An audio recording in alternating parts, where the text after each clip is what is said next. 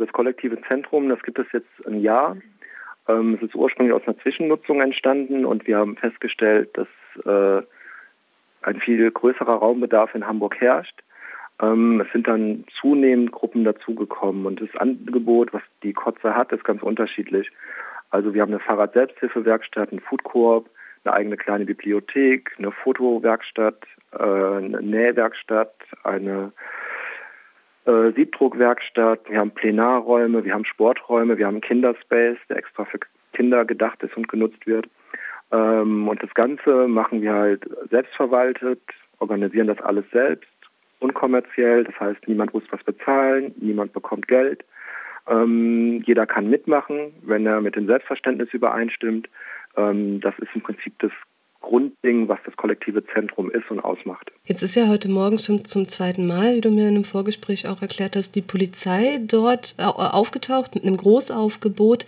Äh, wie kam es zu dieser Situation? Ja, ich würde vielleicht erstmal auf den ersten Polizeieinsatz eingehen. Das ist so, dass wir auch auf dem Standpunkt stehen, dass es ja ein großes leerstehendes Schulgelände ist, ähm, das nicht genutzt wird. Und wenn wir einen Raumbedarf haben, dann melden wir den auch gerne an bei den Behörden. Wenn die Behörden dann aber nicht bereit sind, uns diesen Raum zur Verfügung zu stellen, dann nehmen wir uns diesen Raum, zumal wenn Türen etc. offen stehen. Deswegen haben wir auch zum Beispiel den ganzen Schulhof genutzt. Es ist dann so gewesen am 27.07., dass mitten in der Nacht, also um 4 Uhr morgens, das Tor aufgeflext wurde. Damals standen noch Bauwägen auf dem Schulhof. Die Leute sind davon wach geworden, ähm, wunderten sich erstmal, dass das Tor auf einmal aufgeflext ist, haben das dann notdürftig verschlossen. Daraufhin ähm, wurde das zunächst so dargestellt von den Behörden, dass sie aufgrund des Widerstands die Polizei gerufen hätten. Das war damals schon eine dreiste Lüge gewesen, weil morgens um halb sechs zwei Hundertschaften, drei Wasserwerfer, Reiterstaffel, Hundestaffel, Polizeibagger, wir wussten gar nicht, dass es sowas gibt, sofort zur Stelle waren. Es war so ein lang geplanter Einsatz. Es ist dann gewaltsam vorgegangen worden. Es sind damals vier Leute von uns verletzt worden, sechs Personalienfeststellungen gab es, ähm, vier in Gewahrsamnahmen.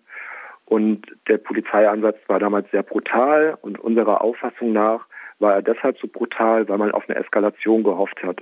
Also darauf spekuliert hat, dass irgendjemand durchtritt und was aus dem Fenster schmeißt, um das zum Anlass zu nehmen, dann auch das Gebäude zu stürmen und zu räumen. Das ist nicht passiert. Deshalb ist dort ein Bauzaun errichtet worden.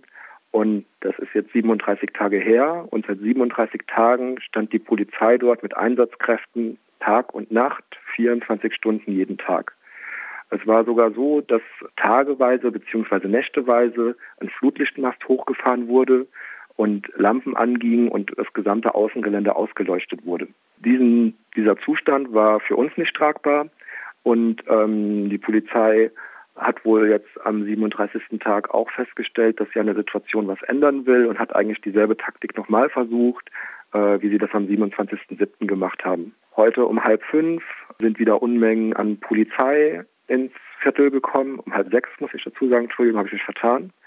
Auf die Frage, was sie denn wollten, meinten sie, sie würden uns ein Ultimatum stellen, bis 7 Uhr alle Freiflächen freizuräumen, sonst würden sie das machen. Das war eine mündliche Absprache mit einer Delegation. Das war gar nicht möglich, den Hof innerhalb von anderthalb Stunden zu räumen, selbst wenn wir das gewollt hätten. Dort ist zum Beispiel ein Holzhaus, ein zweistöckiges aufgebaut, ein Gewächshaus, ähm, ganz viele Sachen von uns, die äh, in den letzten Jahren entstanden sind, befinden sich einfach auf diesem Hof. Um 7 Uhr, beziehungsweise kurz nach 7, hat die Polizei dann ohne Vorankündigung angefangen, die Leute mit Schlägen und Tritten in das Haus zu treiben. Auch da ist wiederum sehr brutal vorgegangen worden. Will ich nochmal die Einheiten 52 und 54 erwähnen, die hier in Hamburg sich auch ähm, ja einer zweifelhaften Berühmtheit erfreuen wegen ihrer Brutalität. Es gab Szenen, dass Polizisten richtig Anlauf genommen haben, bevor sie einen, äh, Kopf, also einen Faustschlag auf den Kopf gesetzt haben. Es gab mehrere Faustschläge als Kombination auf Köpfe. Es haben sich dann alle ins Haus zurückgezogen. Es ist diesmal wieder nicht eskaliert. Wahrscheinlich war das wieder die Polizeitaktik gewesen, dass man dann das Gebäude stürmen und räumen kann. Unmittelbar danach ist ein Bagger auf das Gelände gefahren und hat alles kaputt gemacht, was es dort gibt. Also das Gewächshaus abgerissen, was selbstständig erbaut wurde, dieses zweistöckige Haus, diese Hütte, von der ich erzählt hatte. Es wurden auch alle Bäume ausgerissen und da reden wir jetzt nicht von zwei Meter oder drei, vier Meter hohen Bäumen, sondern richtig ausgewachsene Bäume sind abgerissen worden, alles wurde dem Erdboden gleich gemacht, ohne Rücksicht auf Gesundheit. Es gab eine Person, die ein Stromkabel vom Balkon hochgezogen hat. Der Bagger hatte zwei Schaufeln, also so ein Greifarm quasi, hat dieses Kabel gepackt und daran gezogen, obwohl eine Person das noch festgehalten hat.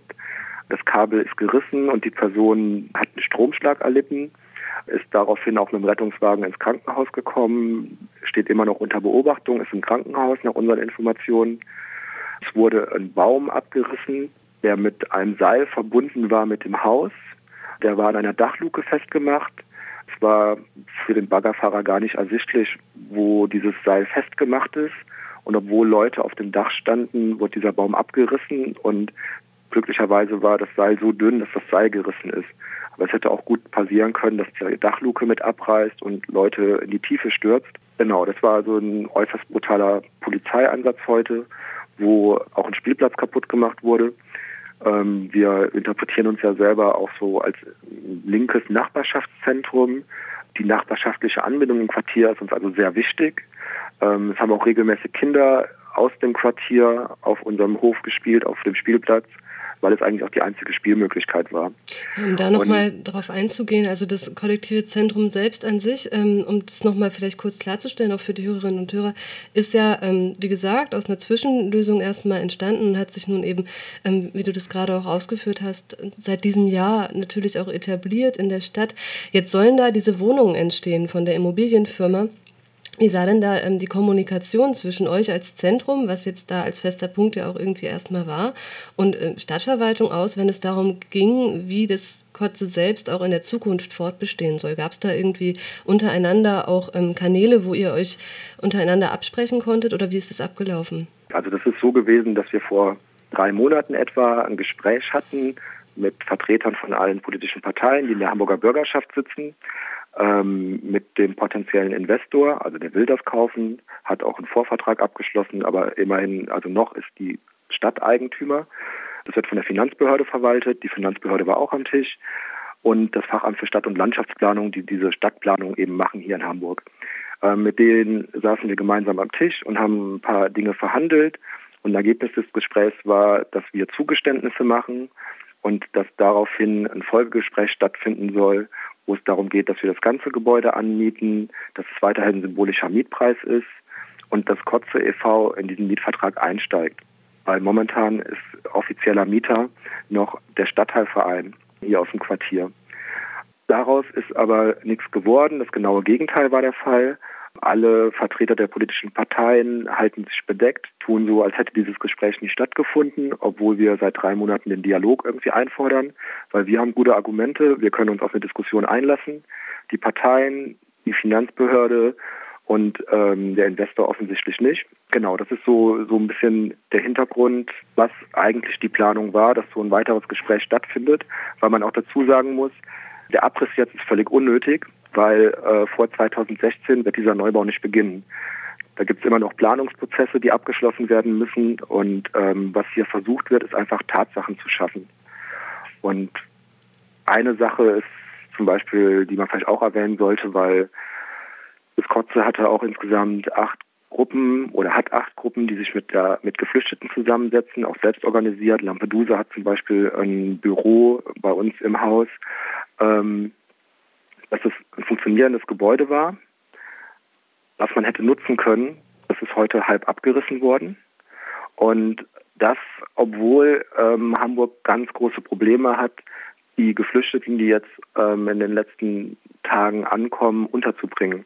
Also es gibt in Hamburg eine Messehalle. Dort sind in einem einzigen großen Raum 1500 Leute untergebracht und die Räumlichkeiten werden nur durch Bauzäune getrennt.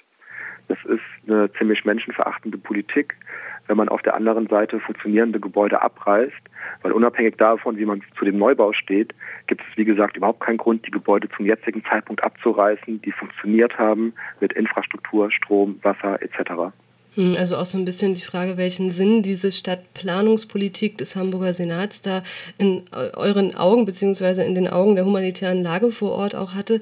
Ähm, durch die Medien geisterte, nachdem nun klar wurde, dass heute Morgen dieser Polizeieinsatz äh, stattgefunden hat, natürlich auch die Frage, was denn nun mit dem Kotze selbst passiert. Ihr habt ja schon gesagt, einige Räume wurden zerstört, der Hof wurde zerstört, Bäume und Spielplätze oder überhaupt der einzige Spielplatz im Münzviertel, so wie ich das mitbekommen habe, ja, ähm, sind jetzt erstmal nicht mehr da, aber an sich gibt es ja noch einen Teil des, des Grundkerns eures Kollektivs. Welche Informationen habt ihr da? Wie geht es da weiter bei euch? Also wir haben ja auch einen bestehenden Mietvertrag für bestimmte Flächen des Gebäudes. Der müsste ja auch erstmal gekündigt werden. Das würde eigentlich auch auf die Freiflächen zutreffen. Darüber wurde sich ja heute auch hinweggesetzt, weil man sich generell wundern muss, wie viele Rechte irgendwie außer Kraft gesetzt werden. Also äh, wir haben bis heute keine Information darüber, warum dieser Polizeieinsatz stattgefunden hat, was die Rechtsgrundlage gewesen ist. Es ist zum Beispiel so, dass die Straße, Zugangsstraße zu unserem Kollektiv von der Polizei abgesperrt wurde. Es wurden keine Anwälte durchgelassen, es wurden keine Politiker durchgelassen und es wurden keine Journalisten durchgelassen mit, der, äh, mit dem Hinweis darauf, dass Gefahr bestehen würde durch die Abrissarbeiten. Komischerweise galt das für den Postboten nicht, weil der konnte in aller Ruhe seine Post in dieser Straße austragen. Also auf jeden Fall erstmal ähm, die Situation, dass euer Mietvertrag besteht. Das heißt, dass Kotze selbst auch wahrscheinlich, wenn es so weitergeht, erstmal äh, noch erhalten bleibt.